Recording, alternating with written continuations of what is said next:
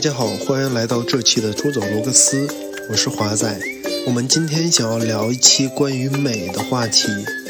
随着时代的发展，我们的审美也随之发生非常大的变化。从我们喜欢的明星就可以看出来，我们在八十年代、九十年代喜欢的港星，再到后来的呃刘亦菲、杨幂，再到如今的一些当红明星和一些网红大 V，我们发现我们的审美在一直发生着变化。随着时代的发展，观念的变化，医美。整形也随之走入到我们的视野当中，有越来越多的人，有年轻人，有上年纪的人，有男生，有女生，有越来越多的人，他们开始接受医美，让自己向着自己期待的美的方向去变化、去发展。所以，我们今天想聊一聊，呃，关于整个审美的趋势，以及越来越多的人对医美整形的观念的变化，反映出来大家对于当下时代美的需求、美的观念。所以，今天邀请了我的好朋友陈雨兰老师。陈雨兰老师曾经是皮肤科医生，现在也从事医美相关行业的工作，同时，他还是一位知乎的。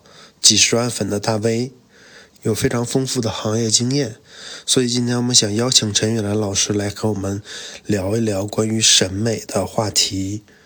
呃，请陈玉兰老师给我们打个招呼。大家好，我是陈玉兰，从事这一个皮肤科医生的职业已经有十四年了，在前面的十年里面呢，我。呃，基本上都在体制内，在公立医院，有差不多七八年的时间吧，在看一些经典的皮肤病。随着就是皮肤美容的这个领域逐渐兴起，也去参加了一些相关的一些长程的专门的培训，就慢慢的就转到了皮肤美容这个领域里面来，做到现在也是做了有快五年了。今天其实接到华仔的这个邀请，我觉得还。呃，略略有一点意外，因为因为我之前对华仔的印象是比较直男的。华仔有什么项目想做吗？现在应该是直男也开始要追求美了。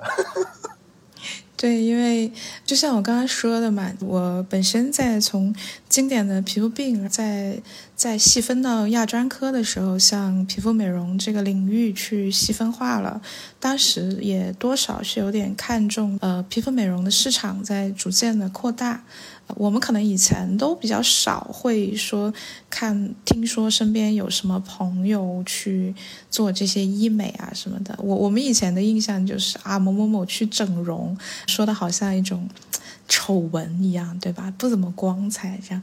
但是现现在这几年大家他的印象可能就完全不一样，就越来越多的人愿意去了解一下医学美容，而且他们也不一定说局限于一些手术的方式。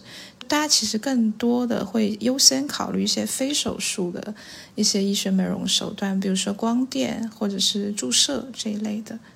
从我们这个行业的那个每年会有一个行业的一个呃市场报告，在这个报告上面来看，一直占据在头部的几个经典项目，首先是肉毒素的除皱，其次像呃热玛吉或者是强脉冲光啊。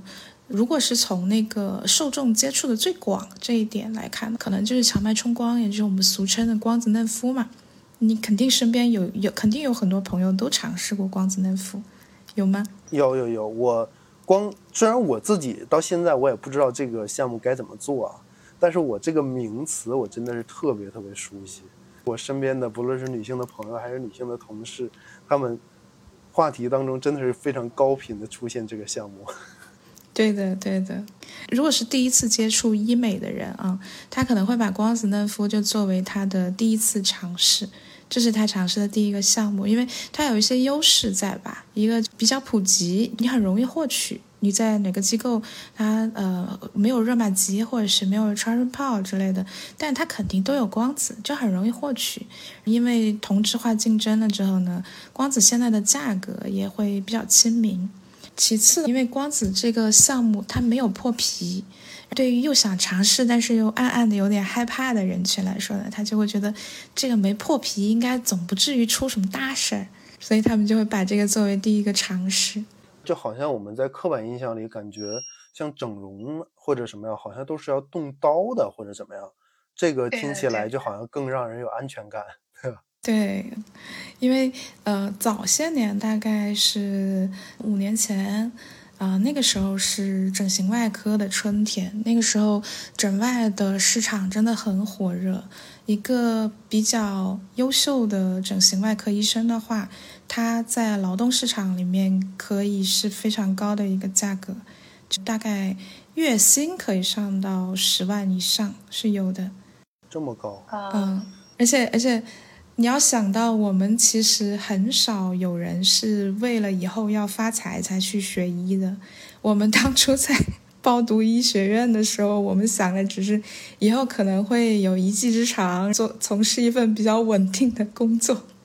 对对对，对，所以在那几年里面，面对市场的这种大风大浪，整整形科医生心里面基本上很难说没有波澜啊，也有相当一部分的。这些公立体系里面的人才进入到民营这个大海里边去试一试自己的能力，但是没有想到的一个事情是，差不多在疫情开始的那个时间点吧，整形外科的市场突然就萎缩掉了。而且那时候正好是疫情开始的时候，会有一些风控措施啊什么的，大家出行不便啊什么的，对未来都充满了未知，也会有一些恐惧感嘛，倾向于说先把钱存一存，可能不会出现这种大宗的消费什么的。那段时间是整形外科的一个寒冬。那段时间，我们朋友圈里面，就业内人士的话的朋友圈里面，每天你都看到有人在发信息说，呃，某某整形机构，呃，现在转让什么什么样，什么样一个价格，或者说是你可以咨询某某某个电话，这样每天都看到在发，每天每天。这个相当于感觉这个行业本身就受到了非常大冲击，就很多的美容美容机构或者整形机构。就是干不下去了，是这种感觉，是吗？对对，嗯，这个行业就是有它很有意思的地方，因为以前我们在呃公立医院里面的时候，我们很少会感受到这种市场的浪潮会对我们的工作产生什么样的影响。但是，但是如果是整形或者是嗯非手术的这些医疗美容、皮肤美容这些的话，那你就会感受到这个东西。因为它已经不是，呃，纯粹的说在治病，它不属于严肃医疗，它它是一种消费医疗，那那就会受到市场的一个冲击。像公立医院，因为中国的这种体制吧，像公立医院，它本身不论经济好坏，它感觉大家都是有一个固定保底收入的，医院去给你兜个底。但是如果是自己出去做，可能就需要自己去直面整个市场的这个经济波动，因为我确实对就是像医美或者是整形这个行业不是特别了解，我有一种听下来有一种感觉，就它并不是类似于像这种日常的消费或者是刚需这种消费，而是类似于一种，它就是高消费。对，是的，是的，好像。呃，我如果手里有余钱，或者说我对未来经济展望非常高的时候，我愿意去消费它，甚至我有一些激进的可能说，我愿意去呃负债，用信用卡或者是呃分期这种方式去进行一个消费。但是如果大家对经济前景比较悲观的时候，可能也会第一优先砍掉的这个一块的预算，听起来也是对的，对的，对的，嗯。但当然，信用卡的话就涉及到另外一件事情了啊。当然，我我我是非常不鼓励这种呃，在这种非刚需的这种事情上面去做超前消费的，因为呃，毕竟我们借了钱都是要还的。我希望大家消费之前要想清楚这一点。也确实，因为在呃整形医院刚刚开始兴起、比较疯的那几年里面呢，会有一些机构实际上是跟快贷这种呃平台是有合作的。所以呃，有一些比较强销售的这种机构的话，他甚至会主动提出向他的客户提出说：“你现在没有钱没关系啊，我可以帮你办这个消费贷什么的。”就这这个的话就很过分了，这个就很过分。我好像依稀有一些印象，好像还有一些上新闻了，就是好像是一些嗯，可能刚高考结束的学生，这或者是刚毕业的学生，然后去一些这种可能也不是特别正规的机构，甚至他们在不太知情的情况下，莫名其妙就呃贷款变出来了很多的负债之类的，好像有一些这样报道，对。对的嘛，你你也不能说他完全不知情，因为他肯定他也配合去签字去干嘛去认证了，啊，但是但是嗯，确实呃，我们总说十八岁你成年了，你应该是个完全的民事行为能力人，但是十八岁其实就是还是懵懵懂懂的，他其实对社会险恶有很多时候对吧？他他也不是那么了解，他只是觉得面前这个跟他谈心的人好像看起来不像个坏人什么的。但是他哪里想过，最后这些结果都是要他自己去承担的，所以这个是呃，这个是比较不好的面。其实也也，呃，这些年轻人里面，我觉得呃，轻易的就掉入这个陷阱里边吧，呃，有时候得说啊，他自己的那个观念里面可能是有什么短板，就容易被人利用。就比如说，你觉得。呃，外表漂亮这件事情值得你花钱到什么程度？有一些人是认为说，只要我把我的外表搞得很漂亮的话，那以后我的人生就会改变了。那这种想法的话，就是非常不对的，是吧？嗯，你你要说，呃，美是是不是有价值的东西？美是有，但是呢？皮相美只是所有的美里面其中之一，咱不要这么狭隘，好吧？是的，是的，是的。但是就像刚刚呃你这边说的，就是因为他们很多都是年纪小的时候懵懵懂懂嘛。其实我们也都是那个年纪过来的，尤其像呃像我在上学的时候，嗯，我说实在的，因为我不是那种呃长得很帅啊、很受欢迎那种。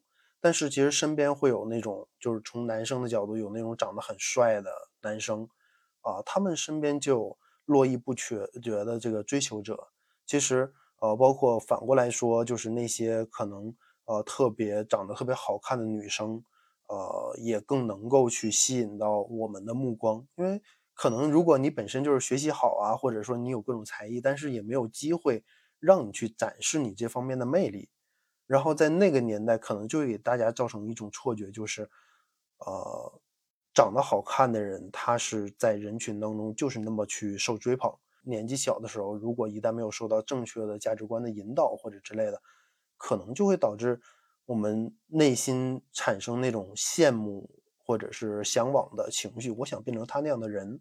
然后一旦在呃，可能这种情绪的滋生的基础下，再有一些可能销售啊，或者是。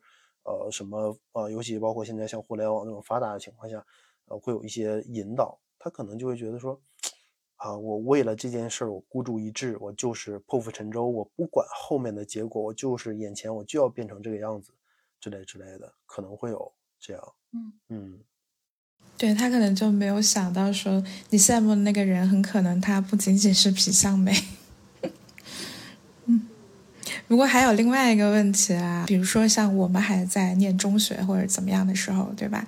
可能就不像现在的中学生这么见多识广，然后那时候获取信息的来源也比较有限啊。你要看一个什么电视，你还得每天晚上等着它更新一集，你不是想点播就能点播，是吧？然后那时候我们见过的美人也少。我我们以为的长得漂亮，就是固定的那几个女明星的模式，就长成那样就叫漂亮。然后我我们很少会像现在的年轻人那样去想，只要我把自己收拾的比较精神一点，然后呃穿着什么的都比较得体一些的话，那给人的感觉是舒服的，那你其实就已经获得了社交的敲门砖了。但你没有必要说我一定要。长一个什么漫画脸，或者是哪一个跟哪个女明星撞脸，你不用搞成这样，嗯，你就你那个样子，但是你把自己收拾的很 decent，是吧？那就很好。嗯，对对对，其实像刚刚提到这个，呃，明星啊之类的，其实我近些年我在网上也看到了一种说法，就是说，因为近些年包括网红啊，呃，自媒体这个兴起，大家也看到越来越多的就是美女。然后这些美女，当然其中有一些她可能也是通过整形，然后也有一些是通过呃后期美颜 P 图，呃，总之呃我们能看到各种各样的美女。然后这个美女呢，她们现在可能会有一种说法，就是说越来越像，单拎出来哪个都很好看，但是大家美的千篇一律，就是会有一个类似的说法。对对对对。对的，对的，因为因为我们在做医学美容这个工作的时候，我们也会遇到这样一个问题，就是，呃，在。呃，市场里面打滚了很多年，这些医生的话呢，他们就很善于沟通，然后他们关于什么样是美啊什么的，他们有一套他们自己的话术，然后是比较容易去说服求美者的。但是从公立医院出来的这一批医生的话呢，他可能他的技术特别好，然后他整个理论在呃都很扎实啊，然后操作什么的也都很严谨，但是他就不会说这套话，然后。就会有一种声音是说说，有的医生他技术很好，但是审美不行。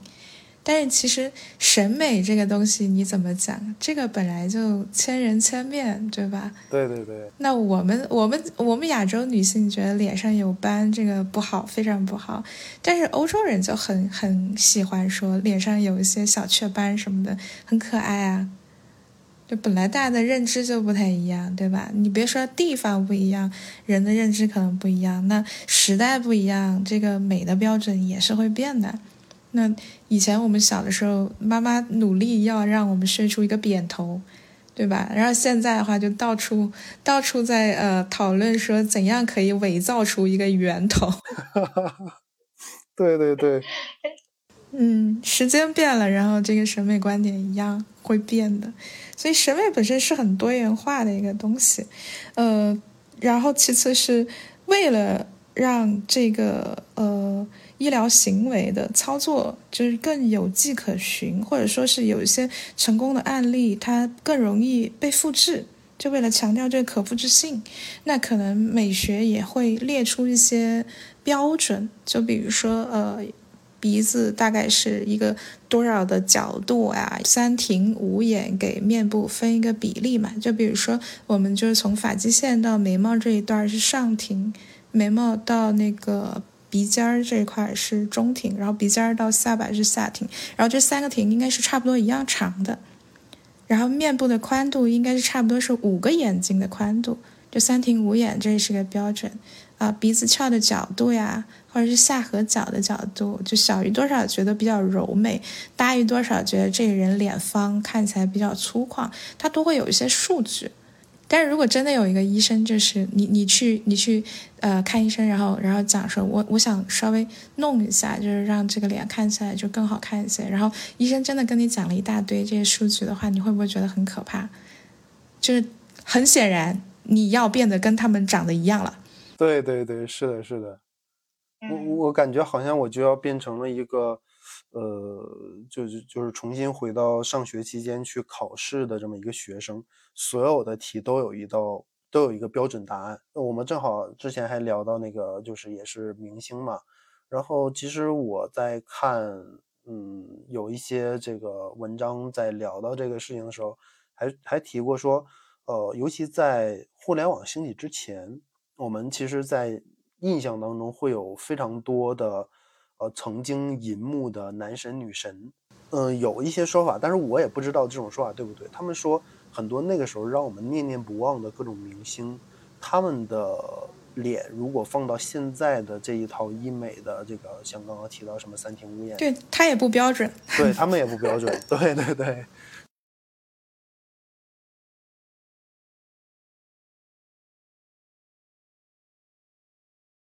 啊，对，其实我还想问一个问题，就是在你的心里的话，呃，你认为最符合你的审美标准的明星是哪位呢？我刘亦菲啊。刘亦菲，那我们一样。对啊，我我们女人一定是力挺刘亦菲的。哦，然后就对，但你们男的就不这么想，对吧？不不不，我也我也我也一定是刘亦菲。就算他有双下巴，对，那都不重要。就是刚好我完全是一点也不懂那个就是评判的那一系列标准。但是刘亦菲就是反正是我从我个人的童年的女神，但是其实也很尴尬，就是刘亦菲跟我是同年的，但是她是我的童年女神。你看看人家，再看看你，别人家的孩子，那是别人家的孩子。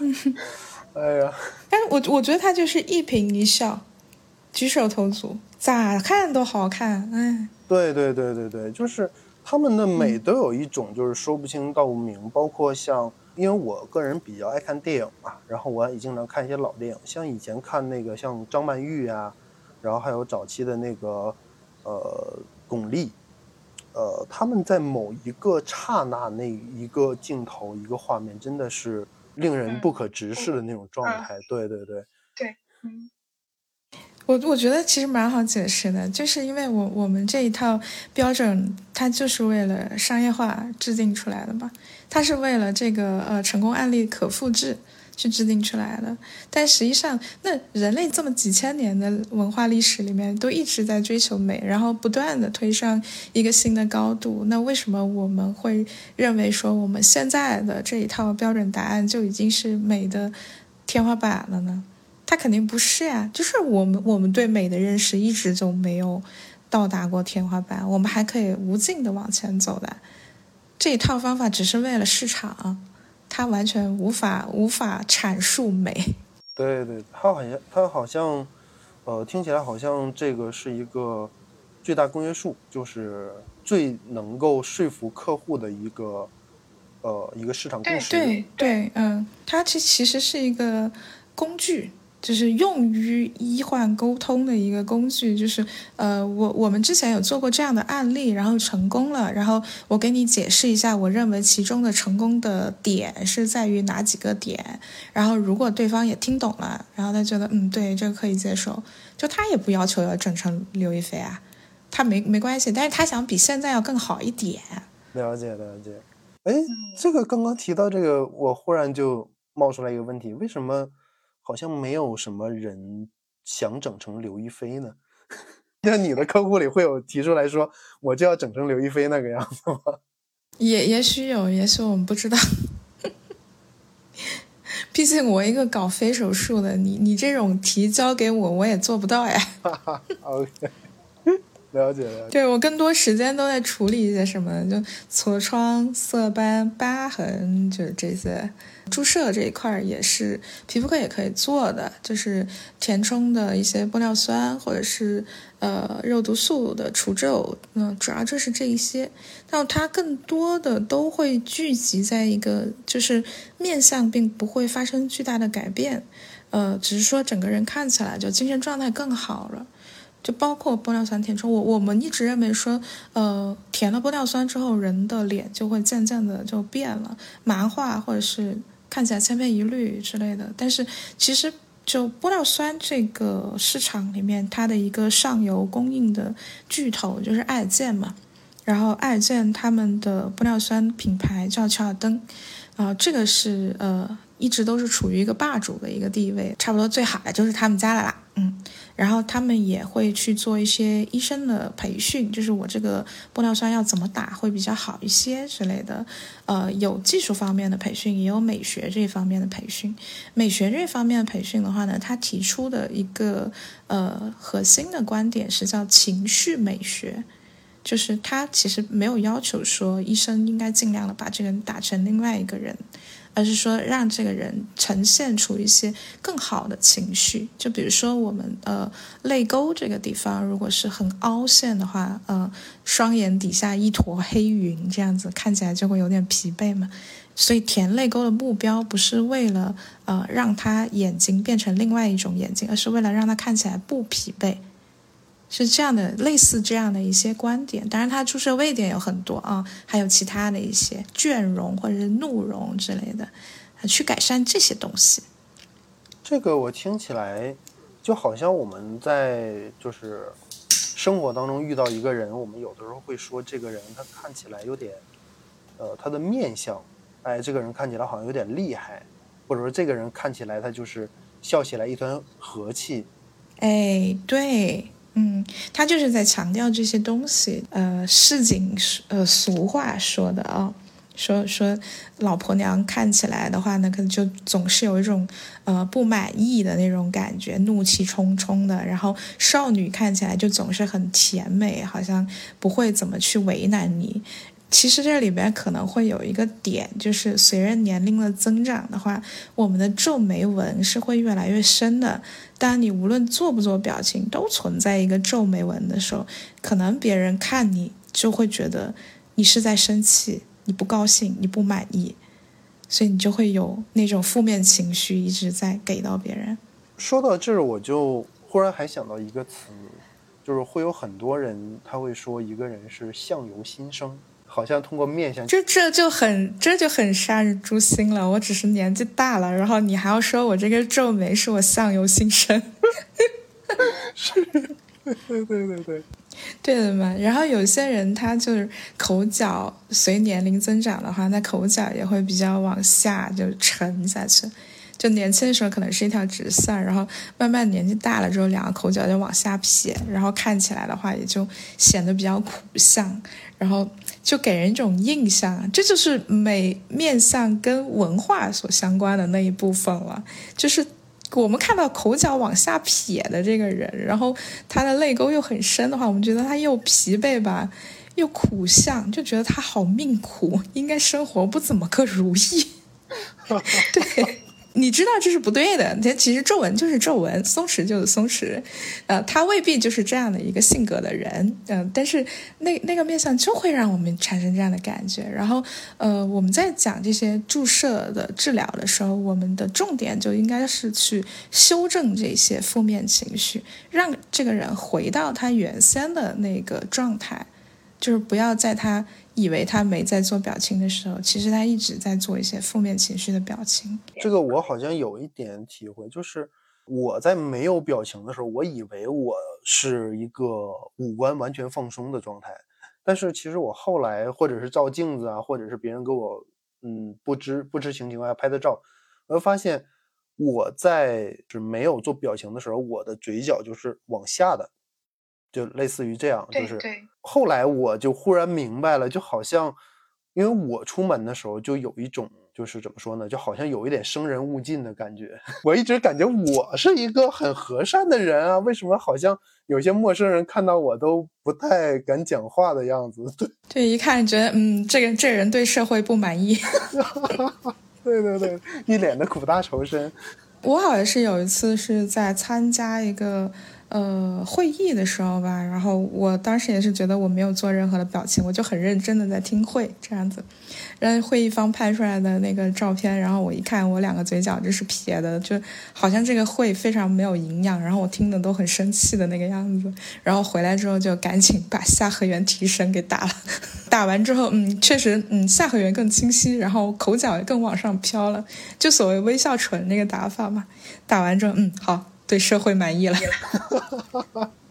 完了，这个这个，我们这期录完播客之后，我感觉我也要去打一下，让我对社会也满意一点了。对，明明明我是以这个行业疯狂的那个历史开始切入讲的，但是不知道为什么听完之后很想去打一下。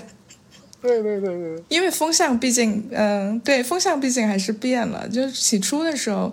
嗯，大家都比较追求说，我呃大几万块或者十万投进去，我整个人就要发生非常大的一个变化。我不管是我要从单眼皮变成双眼皮，或者是我从没有鼻子变成有鼻子，怎么样的之之类的。但是现在的话呢，大家就更多的是在追求一些，呃，我就还是这个妈生的样子吧，也没关系。但是我就要一点点线条的改变，或者是。呃，一点精气神上面的改变，然后就呈整个人呈现出来精神状态会更好一些就可以了。现在更多的是这种。嗯，这个我感觉好像怎么说呢？它有一种就是大家最近就有一种自信的提升。这个自信提升可能更更尤其明显体现在女性本身吧。对，但是其实我觉得男性可能也有。怎么理解呢？我感觉之前中国更像是一种集体化的那个思潮之下，其实它不允许你产生个人主义那种思想，然后也不允许你太过有个性。所以在这种情况下，所所有人的信心其实都是被打压，个性都是棱角都是被磨平的。我我说实话啊，我我生活当中认识很多长得不能说那种大明星吧，但是其实也是很好看的美女。然后，但是其实他们当中很多人都曾经跟我说，他觉得自己长得不漂亮，甚至还有一些人有一些外貌自卑。其实我当时特别不理解，就是哦，你怎么明明长得很好看？但是其实我后来我才逐渐的感觉到，这可能是一种就是呃普遍的一种心理的状态。其实他的自卑，他不仅仅是一个单纯的外貌，他可能更是认知或者是心理的。但是这两年，其实我感觉，就像刚刚你提到的，大家可能越来越接受自己本来的样貌了。就是他在我的感知上，他可能更像是一种，呃，大家能够接受自己，然后能够跟自己和解，然后它本身就是一种可能自信的一种体现吧。对我感觉是这样。但是也会，也还是会有容貌焦虑，仍然会遇到。但是，呃，怎么讲呢？我觉得没有以前那么致命。就是连自己长个什么样的体态、什么样的脸都不能接受的，就比较少。现在我觉得好像比较常遇到的一个容貌焦虑，反而是，比如说有有一些姑娘会追求零毛孔，就这个事情，我我觉得还挺典型，有一点时代的特点，就是因为我们在社交媒体上看到的照片都是美图过的。那上面没有毛孔，所以大家好像渐渐忘记了说人就是有毛孔的这件事情。大家都希望自己看起来没有毛孔。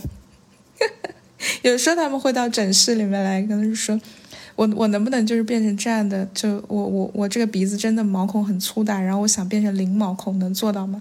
然后是可以装个不锈钢鼻子吗？不锈钢的鼻子。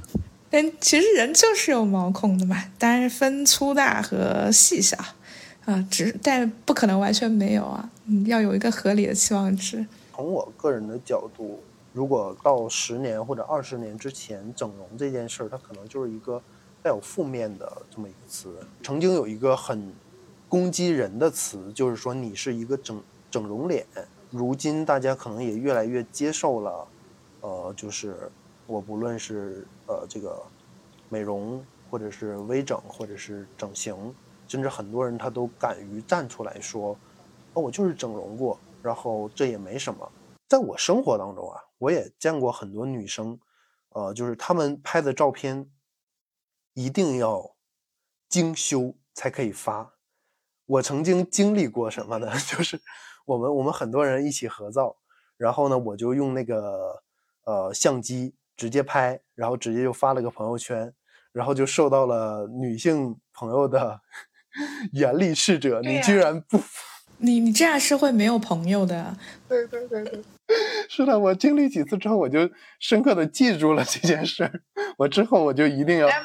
但但这也不是最糟糕的，因为大家会觉得你只是有点那个什么啊心眼儿。但是呢，另外另外最糟糕的一种一种呢，是他发出去了，然后他只批了自己，就没有批别人。那这种是真的没朋友了。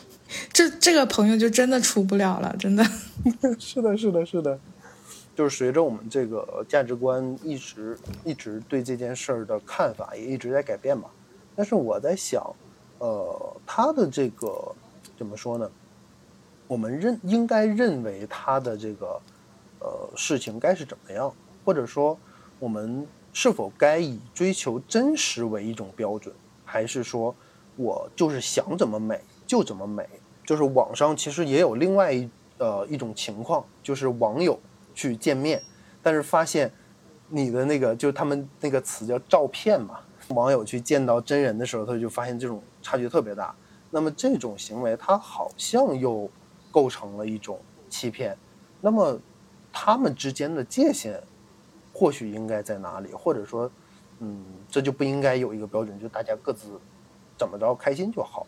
我觉得我我是摸不到那个标那个边边界线在哪里。我是没有，我觉得他没有一个很明确的，只是当事情特别出格的时候，然后可能我们就所有人都达成了一种默认的共识，说哦，这个 P 的太过分了，这样子。我我们会呃，但是如果说他 P 的就是恰到好处，然后也看不出来啥痕迹，但如果你见过他真人的话，你你肯定知道这张照片他是 P 了的，嗯，你知道他没有那么美好，但是嗯。这个你会怪他吗？你可能就不一定会，嗯，他也没有说搞得很很很疯狂的一个倒三角形的一个脸出来，他只是略略收了一点点腮帮子，然后。看起来还还挺还挺合理的，然后你甚至可能会对着屏幕就在想说，哎，确实哦，他要是再瘦一点的话，可能真的挺好看的。那这个范围我觉得就还是健康。最后其实就变成了 P 图技术它体现出来的这个人的审美是不是健康？对对对对对，只要是健康了就可以了，我们就都接受了。嗯，好，我我也很希望你有天能变成这样，挺好看的。确实，确实，因为因为我就比较胖嘛，然后我在偶尔的时候，就是可能朋友在玩的时候，他们，呃，就是合照，他们就会 P 图嘛，就把我也给 P 瘦，然后有的时候我看到那个瘦了的自己的那个照片，其实感觉，哎，好像瘦下来也 也挺好看的，会很好是吧？嗯，会很好。所以我就有一丝，哎。我要努力的减肥，瘦下来。当然，这个对呀，万一成为了一个契机呢？也也未尝不是一件好事。对我来说的话，我对于他呃客户的那个审美观，客户在筛筛选医生，然后医生也在筛选客户，也不可能说什么什么样的都谈得来。然后他要做什么样的操作，我都给他做。这样有一些明显是太过于呃离谱的一些要求的话，可能就会拒掉。那对我来说，我评价这个呃合不合适做这个治疗的，呃有一个基准的话，就是我觉得它是不是符合健康的一个原则。首先要有健康，然后才能够去谈美。然后我也会呃遇到过有一些呃求美者，他来访的时候，我觉得他就已经做过很多的手术类的项目了。但是他其实真正让我觉得不舒服的地方是，他可能是对瘦这件事情有什么特别执着的追求，然后他的两条腿就是已经瘦的就是皮包骨头了。我我感觉我可以看见他的髋关节走路的时候在一动一动的那个，很瘦很瘦。然后像像这种的话，我不管他提的是什么样的要求，我很有可能都会拒掉，因为我觉得他会。一个要求接着一个要求，然后他就不弄点什么，他就是难受。像像这种的话，那我可能不太会接。我我觉得人还是要先先谈健康，然后在这个基础上，我们再去谈美。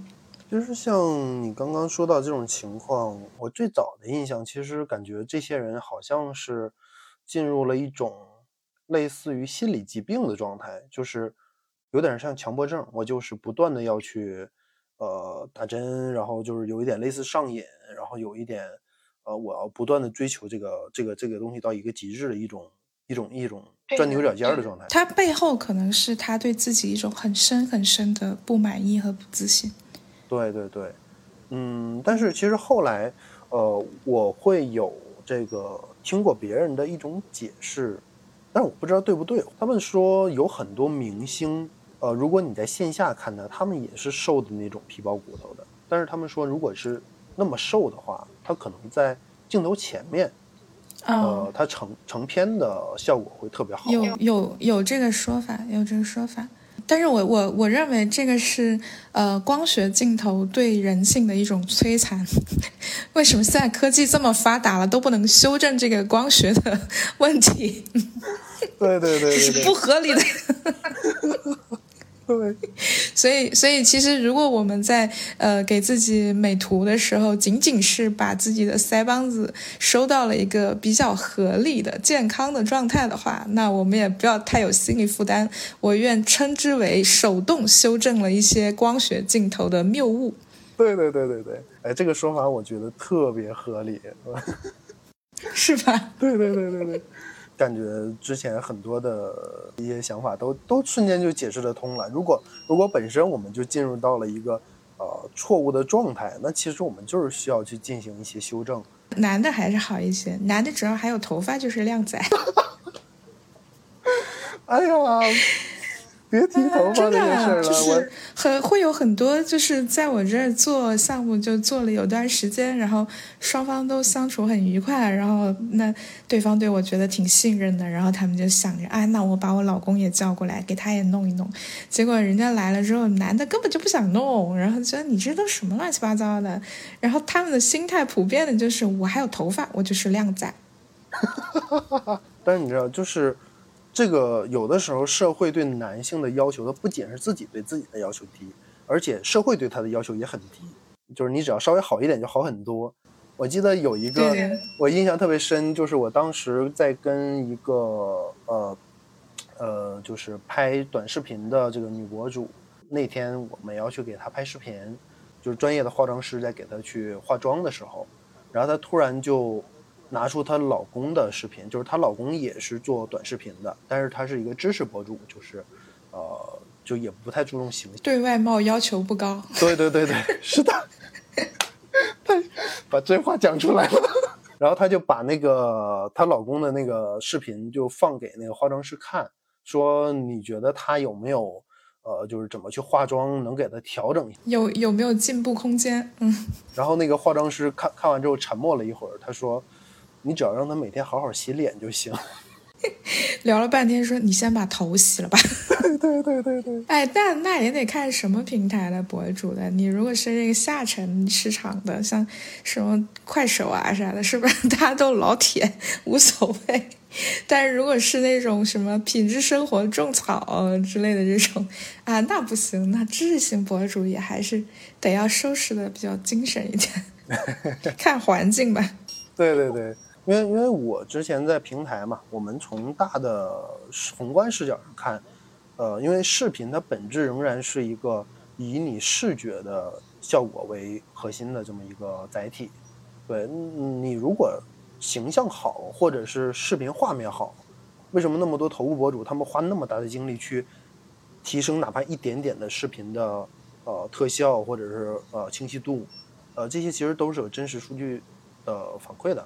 有一些人他可能本身自己的先天形象就不太好，呃其实就包括像我这样的，我这样的人如果要去做博主，我可选择的空间就只有。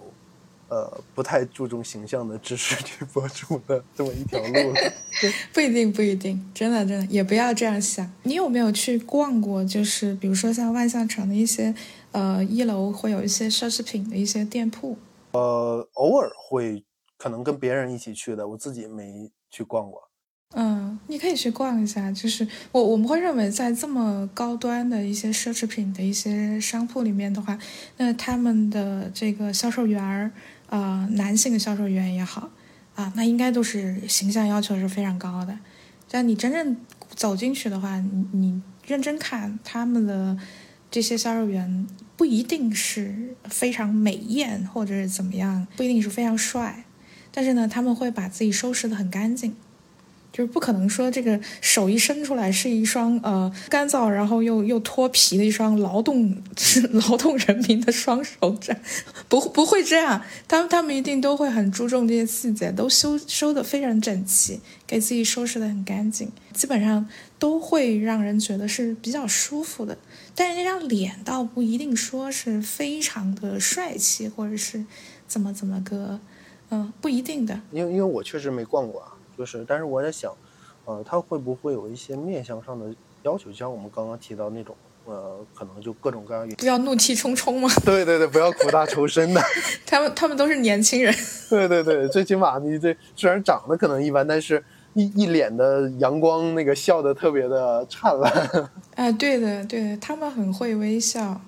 很会笑，他们他们就很能很善于抓住那个点，说我在哪一个时间点上突然间露出一个特别友好的微笑，然后顾客就会觉得舒服。这些这些他们倒是很会的，其实也不是坏事儿。我觉得，我我们脱离掉那个刚说的这个奢侈品商铺里面这个特定环境，你换一个其他的环境，就比如说你家里来客人。是吧？你你在某一个节点上，你给他一个特别友善的一个微笑，对方也会觉得说哦，宾至如归，就很开心，他觉得自己被接纳了。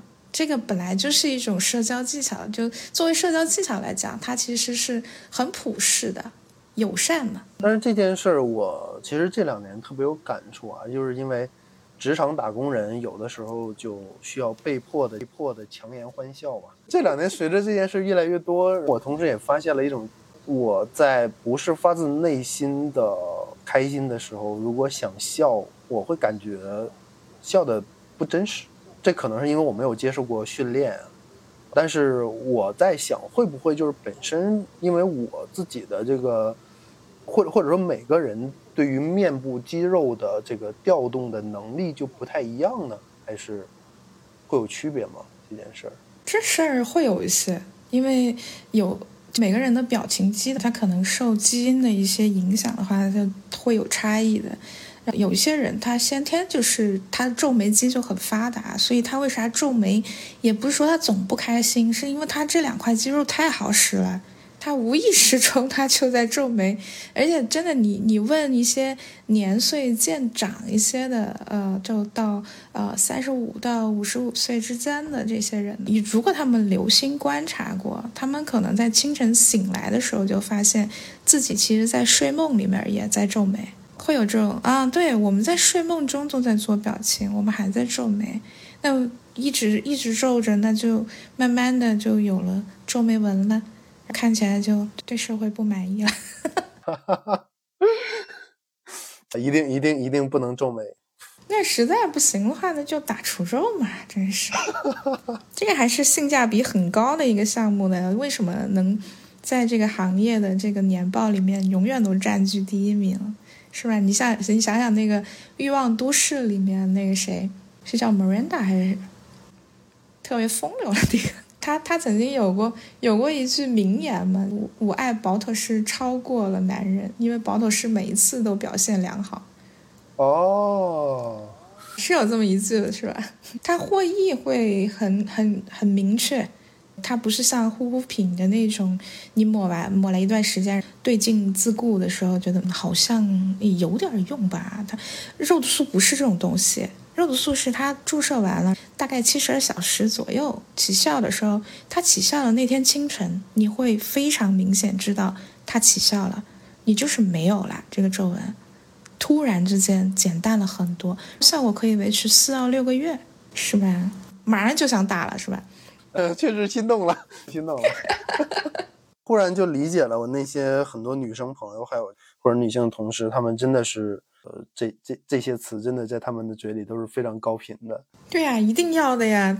特别是马上就要过年了，一定要打一个综合除皱。回去过年的时候，就可以面对三姑六婆的这些质询的时候，你可以翻出一个三百六十度无皱纹的白眼。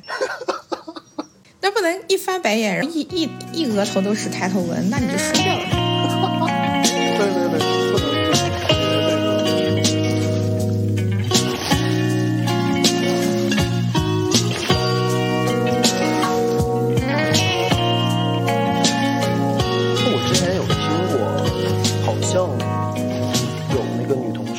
会为了图便宜，他们好像自己去买那个玻尿酸，好像是可以自己注射吧？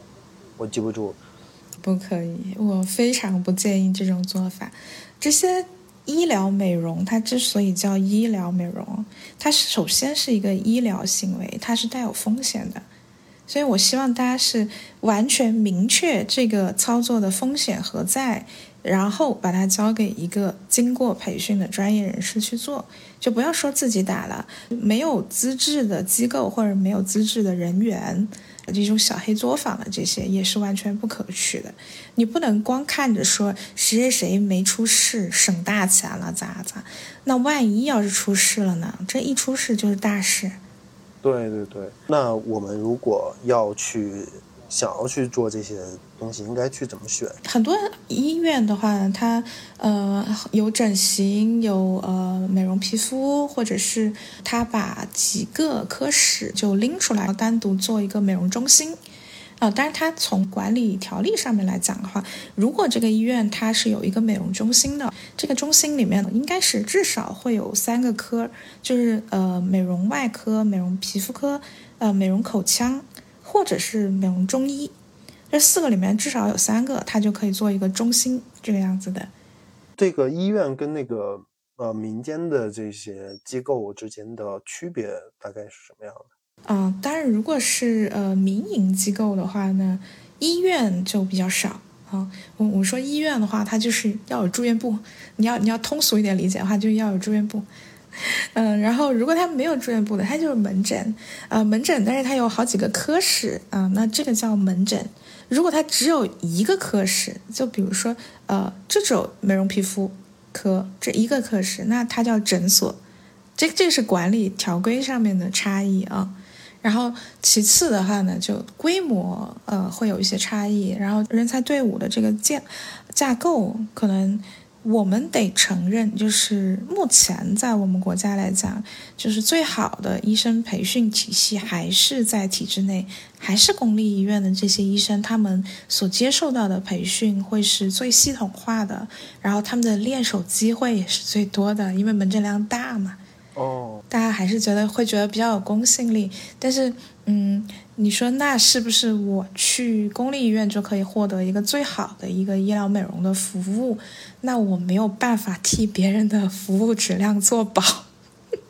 因为我们知道这个都有概率，就是我我们在生病的时候，我们也会想说，那我去一个公立三甲大型医院，这么大的医院肯定能看好，但是也有可能你遇到了那个医生，就是或者他不是这个方向上的专长，或者是你确实遇到了一个很没有耐心的医生，或者是他就是没啥经验，然后都有可能是吧？那最终还是要看人。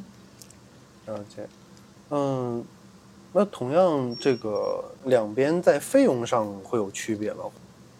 有，肯定有。民民营价格战打得非常火热，这个事情应该是呃华美美莱这一系先开始弄出来的，就是降价，嗯，直播间破价，然后以一个低价先把客户吸引到院嘛，后边就再想想办法。就有的时候他们这个低价已经是低于成本价了。所以他后边一定是要想办法的。哦，这样。嗯，对，嗯，但是公立医院的话，它完全没有这个困扰啊。公立医院完全就是卖方市场，你先挂得上号再说吧。是的，是的，是的。对。但是公立医院，我忽然在想到一个问题：公立医院的这个美容整形这方面的业务，它这个进不进医保啊？理论上是不能进的。呃呃呃。嗯。我知道有人刷得出来，但这个是不对的。这是套保，是要损伤我们国家的医保体系的，这是不对的，请大家不要这么做。对，我们来先宣扬一下正能量。然后呢，嗯，公立医院可能某种程度上也会比较不太注重这个服务这一块儿，因为一个是求美者真的太多了，他也没有这个时间跟你慢慢解释。也没有专门的人员去做这些呃术后的这些指导啊，或者是什么随访之类的，没有这个人力。那民营的话呢，可能在服务这一块也会做的比较好一些。而且就像起头的时候，咱们有聊到说，如果市场给到医生的报酬可以非常可观的话。但现在我我们已经没有当初人家整形那个一个月十万这么可观了，那个时代已经过去了。嗯，呃，我们现在没有没有这么高的薪酬的，但是也还是会比我们在体制内的时候待遇要好很多。那这种情况下，其实也有一些人才愿意流入到市场里面来，他们可能会选择一些比较大型连锁机构，呃，去做一个医生，然后就不做他想。也有一些不服气的。那他是心气儿高的，那他就创业了，他就做自己的机构啊。但一般来讲，大型连锁的机构，他会比较追求管理上面的标准化，就是我我希望大我所有的医生提供的都是这个流程的一个服务，然后我也不希望哪一个医生独大，因为一旦你培养了一个明星医生，然后所有呃求美者来就是奔着这个医生来的。那一旦这个人离职的话，他就会把人带走。哦，所以连锁连锁机构不希望哪一个医生独大，他希望这些医生像螺丝钉一样，就按在那个工位上，就一直工作就好了。但是医生创业的机构的话呢，就会更多的去允许说，这个医生要去不断的完善自己，然后把自己的个人口碑给打出来。嗯，然后你你想到了医生在这几种不同的环境里面，他的生存状态大概是怎么样的，你就会知道说，其实哪一种医生更有可能去跟求美者提供一个比较呃个性化也好，或者比较周到的一些呃服务。所以其实我觉得我最推荐的反而是医生创业的民营机构。嗯，呃，当我在体制内的时候，我是一个忙碌的螺丝钉，然后我可能不是为了钱，我是为了我的职业前途。就是我现在赚不到钱，我我也不是很在乎，但是我一定要先把我的手艺给练出来，这样子。然后那那个过程里面其实就很忙很忙很累很累，但是你嗯不做他想。然后，如果我在一个大型连锁机构里边的话呢，那我就希望我的业绩要做得好一些。然后，因为我我出来就希望说我这个薪酬能够对得起我的劳动，那我还是希望我的业绩能好一些。啊，反正我有什么其他的想法的话呢，可能单位也不是很支持，单位希望我还是提供标准化操作，嗯。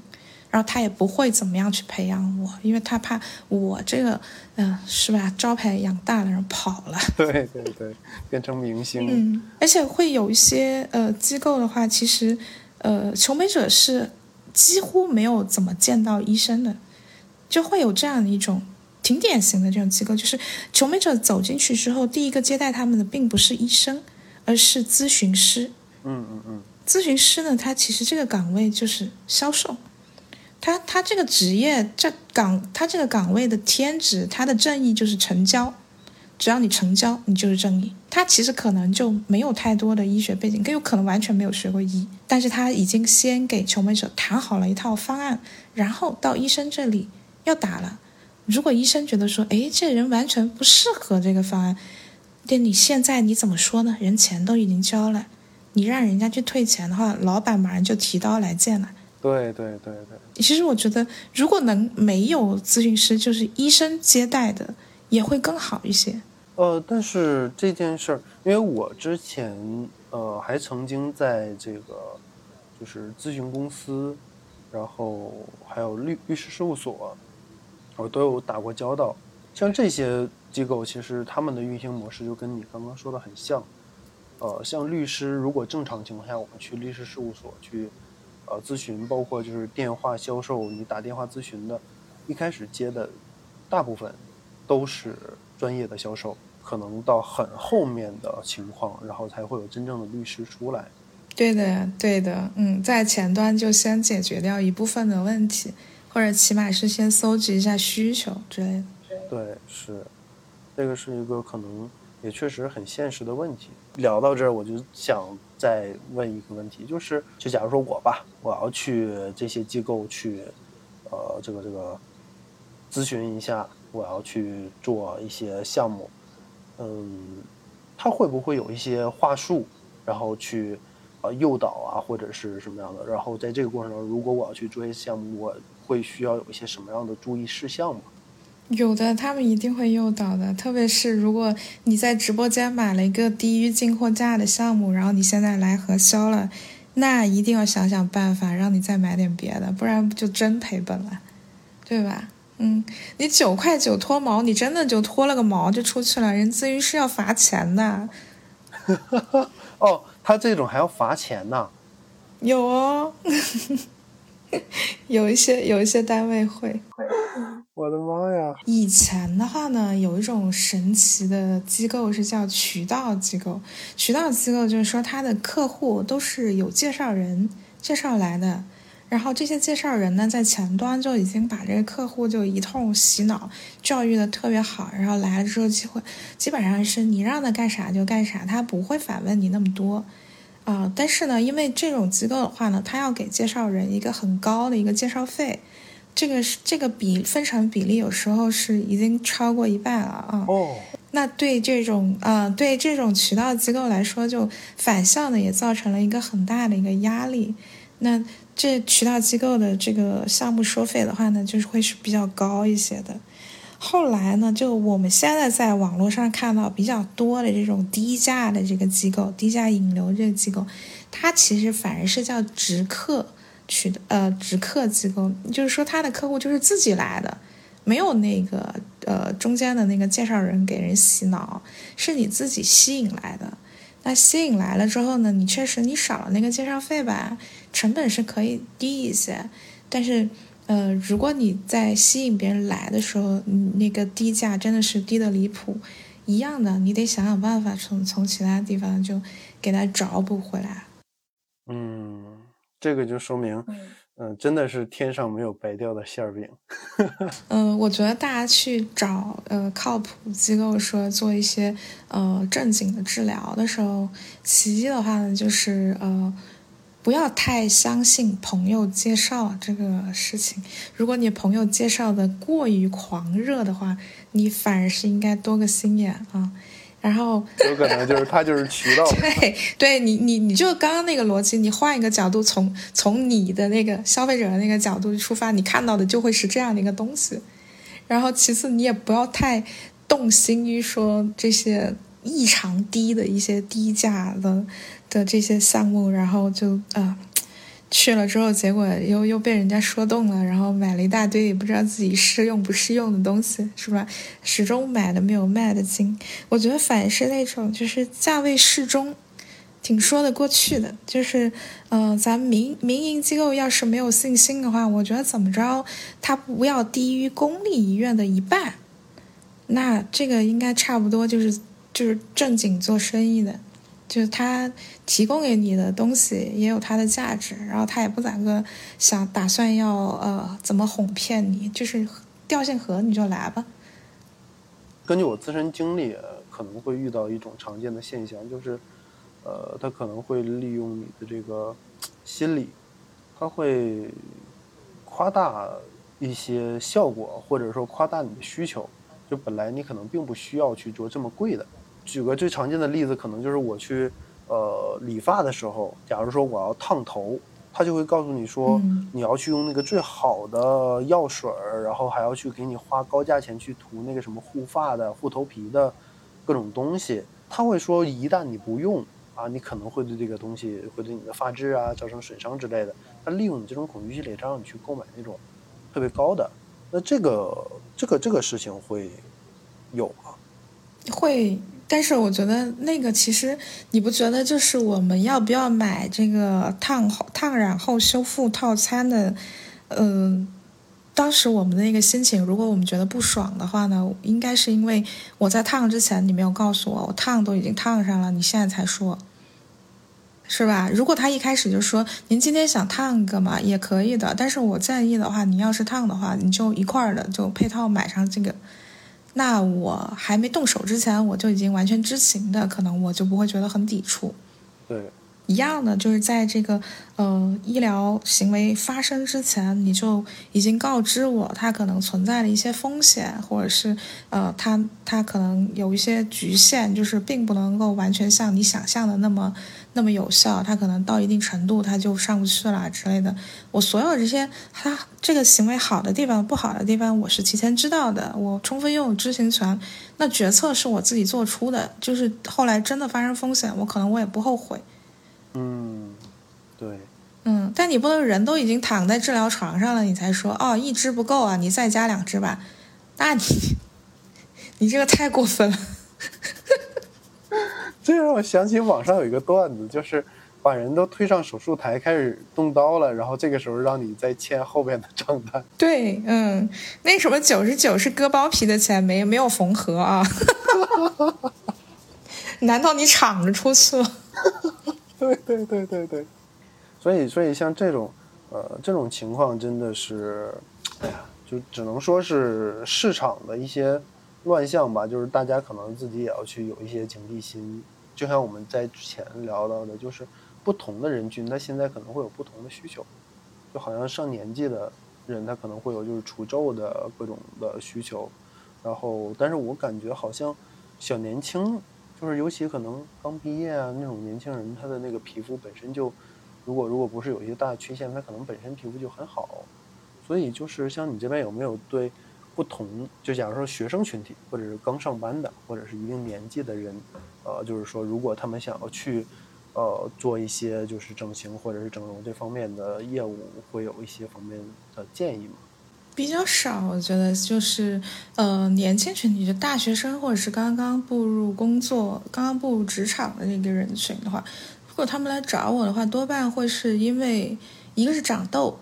嗯，要么就是痘已经不长了，但是满脸都是痘坑。就学生时代的时候，可能家里不是很重视嘛，然后呃长痘很严重，就留了痘坑。然后现在他参加工作，他终于有钱了，所以他就想治一下这个痘坑，这是比较常见。嗯。就讲讲到这里，还是要跟跟呃大家强调一下，那什么青春期有痘，该治就好好治，这个是有药物治疗的。那到留到后边的话，就留下痘坑，痘坑比痘要难治多了。痘坑打很久的点阵激光，不光是贵的问题，也疼啊，然后时间也长，也不是说今天打了明天就能好，那一打打好几年，真是比较棘手的。我的妈呀！有有些孩子真的长得挺漂亮，真的就可惜都是痘坑。哎，这个确实是我身边同学，就是我印象里好像女生呃有痘坑的就少，就是我确实身边有很多男生的朋友，他们真的满脸痘坑，就是看上去我可能甚至有一点密集恐惧症。哎，不能这样，那我们不就变成了给人家制造容貌焦虑的其中一个了吗？那。不能这样，一定要掩饰住，要故作镇定。对，确实是。女女孩子可能还是家长会比较上心一些，就是真的长得很严重的话，可能会觉得说：“哎呀，这姑娘出去都没有自信啦，不行不行什么。”男孩子那真的有时候连家长也不怎么上心。就是可能有的时候。呃，家长可能多说两句，但是男孩子自己也心也大，然后尤其青春期男生可能对自己容貌也不上心，就嫌麻烦。我有接过，就是就是在青春期还在念中学的男孩子，然后呃经济条件比较好的话呢，可能有时候家长就他不一定选择公立医院说去开点药，他有时候会带到这边来，觉得说还有没有什么医学美容的项目可以做之类的。呃，但是其实，在青春痘这一块儿、长痘这一块儿，它所有的这些，不管是护肤品的调整也好，医学美容的一些治疗手段也好，不是说不能做，我们也有在做。就我我其实有一个很完整的一个呃痤疮诊疗的一个 SOP。然后那里面的话是，呃，诊断的分析分级，然后药物治疗、医学美容治疗建议，然后护肤品的一些建议，包括生活上面一些低糖低脂饮食啊，以及说牛奶要限制在多少毫升以内啊之类，我我会做一个建议。但是其实，在所有的这些治疗里面，最重要的就是药物治疗，而且也没有什么呃护肤品或者是呃医学美容的治疗，不管你刷酸或者打光子，都不能替代药物治疗。他最终还是要用药。哦，药物治疗这么重要，我我我真的一度以为就是，呃，有了这些就是各种的美容的设备和工就是技术之后，就是已经不需要药物了。但是好像就是药物还是最核心、最重要的。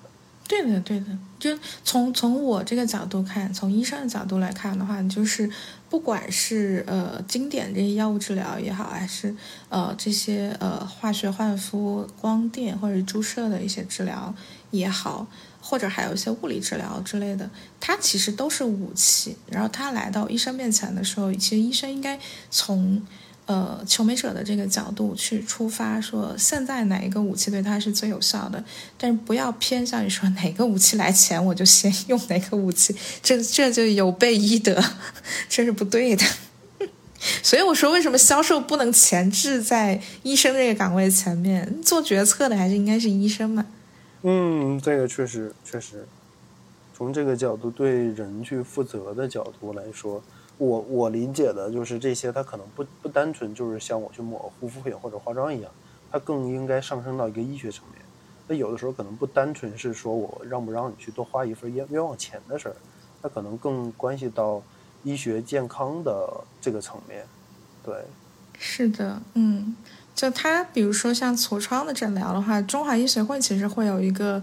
呃，诊疗的一个指南，就是从国内这些这一批最好的医院里面选出来最拔尖的这一批皮肤科医生，他们共同撰写的一个医学指南，然后去推荐说我们应该把什么东西放在一线治疗，什么应该是二线，然后再往后靠都没有效的时候，我们才才选择这些什么什么替代治疗，它是有一个排序的，我们还是应该尽量是按照这个按按按规则来，不要搞什么奇技淫巧。呃，其实我有一个个人的问题啊，就是刚刚说到这儿，就是因为，呃，像我比较胖嘛，然后我那个肚子上，就是因为我其实是短时间内快速发胖，然后所以我那个肚子上就有那个妊娠纹，对妊娠纹，对，就我感觉我我说妊娠纹，我感觉怪怪的。啊，好好好，我换一个换一个膨胀纹，膨胀纹。嗯，我我是我甚至跳过了肥胖纹，你看我多么的照顾你的心情。生长纹好不好？OK OK，都都是这个东西。OK OK OK，但是我这个就是它也不是说今年才长的，因为我我这个也确实发胖了好几年。这个东西它还能消掉吗？那就就有点类似于说，我给你示意一次，说如果接诊的是医生，他应该怎么跟你解释这个问题。对吧？然后，然后这个东西的话呢，它是当时皮肤在快速的被拉伸，然后它跟不上这个速度的时候，出现了一些皮肤的一些胶原断裂啊。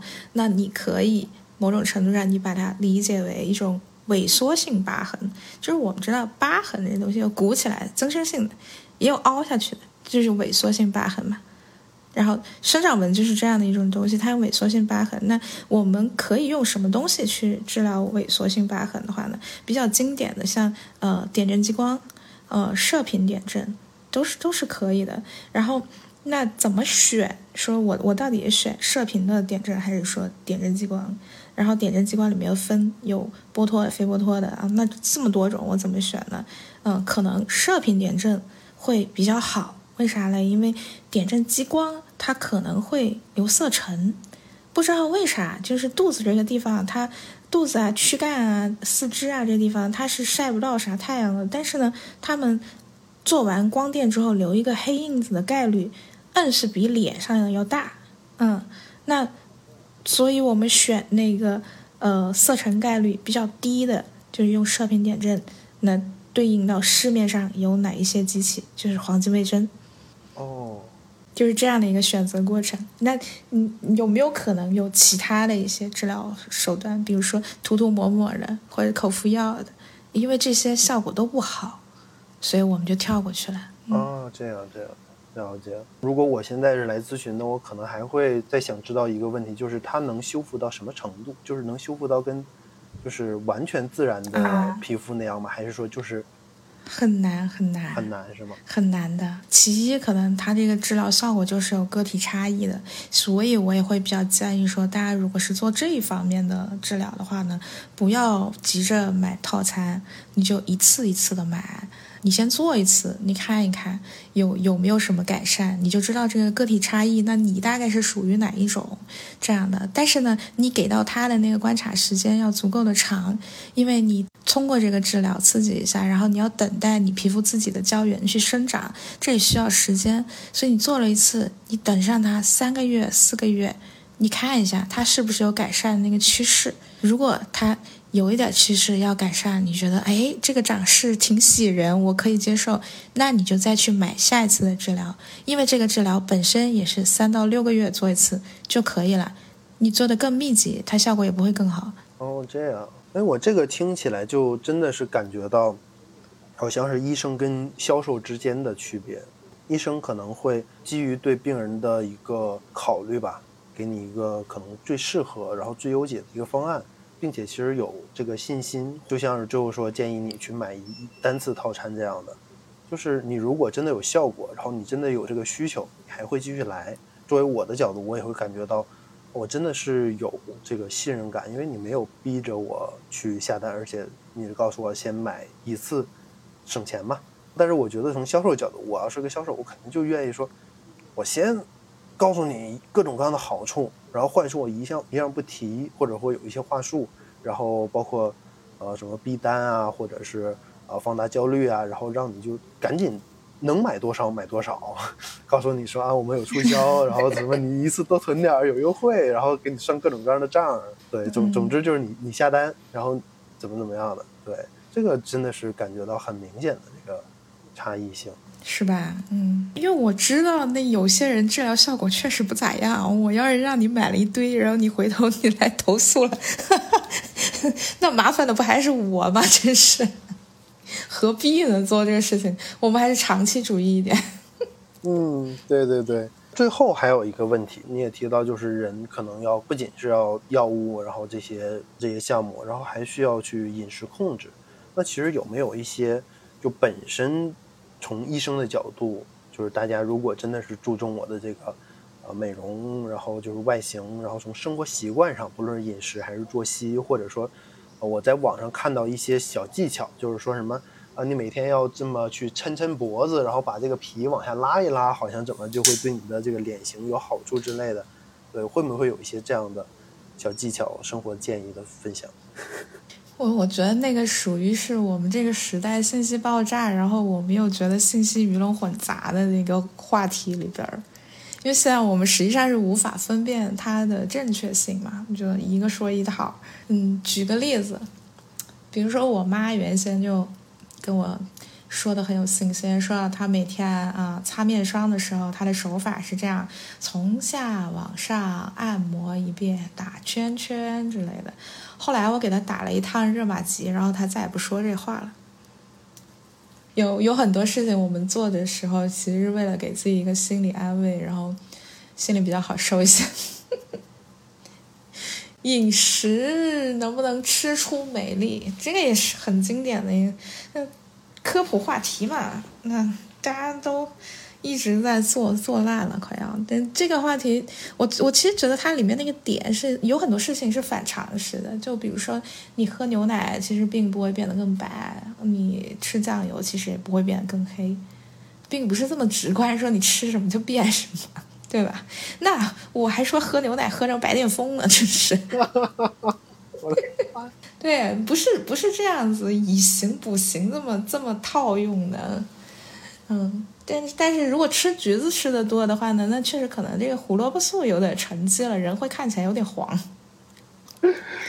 嗯，我我记得在前两年我们在聊的时候，我记得你当时跟我分享过一个事儿，就是当时涂那个叫什么水儿是吧？就很多人不是说你得拍那个脸嘛？啊，对，觉得拍一下能吸收进去。对，然后然后感觉就好像很多人他就是在扇自己巴掌 那么一天。扇的微微有点肿了之后，看起来好像确实更饱满 了。对对对对对。哎呀，没必要，真的没必要。是，就是互联网这个时代，就是尤其自媒体兴起，呃，大家就是会以一种各种各样的吸引人的噱头吧。然后，而且说实在，有一个很必然的现象，就是如果正确的信息就是这些，那其实那几个头部的科普的频道可能就已经都科普完了。其他的自媒体可能也没什么可说的，就翻来覆去都是那些。然后这个时候，他可能就是需要一些标新立异的，呃，跟主流观点相违背的，或者说提出来一些捷径的这么一些所谓信息差的东西，他才能有流量，抓眼球嘛。对，因为因为我我还健身嘛，然后我经常会看一些像健身类的内容。光这个什么食物它比较更容易增肌，然后有些什么含脂量低。啊，光这个争论就可能我一天看下来，十个博主有十个说法，都不一样。要是接下来就是那个什么互联网实名制了之后，发现这十个博主背后都是同一个人的话，就好玩了。这可太刺激了，真的，流量都让他赚了，自己跟自己吵得不亦乐乎。然后粉丝还在下面声援他啊，保护我方博主，然后其实都是艺人。我觉得现在确实吧，就可能。呃，做新媒体的话，就也比较难说沉淀下来说去坚持做一些正确的事情，因为毕竟新媒体它就是需要流量的。然后正确但是获取不到流量的话，那你做这个事情，它好像确实也违背了这个职业的一些基本的东西。我我觉得还是更多的呃说。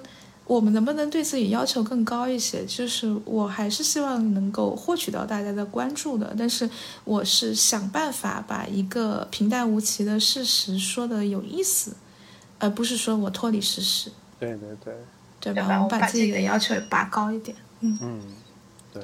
今天这个真的感谢雨涵老师给我们分享了这么多的行业的知识，闻所未闻是吧？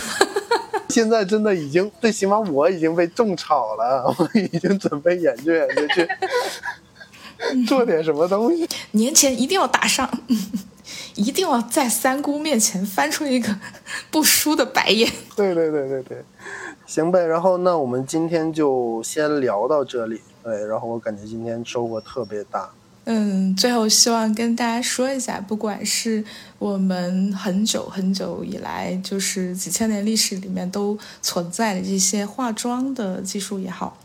或者是呃，我们小的时候看妈妈辈去的美容院也好，或者到现在科技发展了，然后又有了医学美容也好，就求美这件事情的话呢，是一直都存在在人类的一些心理社交需求里面，它没有变过，而变化的只是一些手段而已。啊，但是当我们在追求美的时候，可能就始终都要保持这样的一条线，要自己问一下自己，就是我当然想给这个世界呈现我更好的那一面，这是我的努力，这是值得肯定的。但是你为了皮相美可以付出到什么样的一个程度？因为你还需要分配一些你的呃精精力或者是经济的一些呃资源到其他的一些美上面去，因为皮相美不是世间唯一的一种美，好吗？嗯，大家理性求美。好的，好的，好的。哎呀，真是，就是希望大家都能够特别的呃理性，就千万不要被绑架，或者是有过度的这个容貌焦虑啊。对，嗯，希望大家能接受自己。嗯。好了，最后上了个价值。嗯，好吧，那今天就跟大家聊到这儿。好的，好的，谢谢。嗯，大家拜拜。拜拜。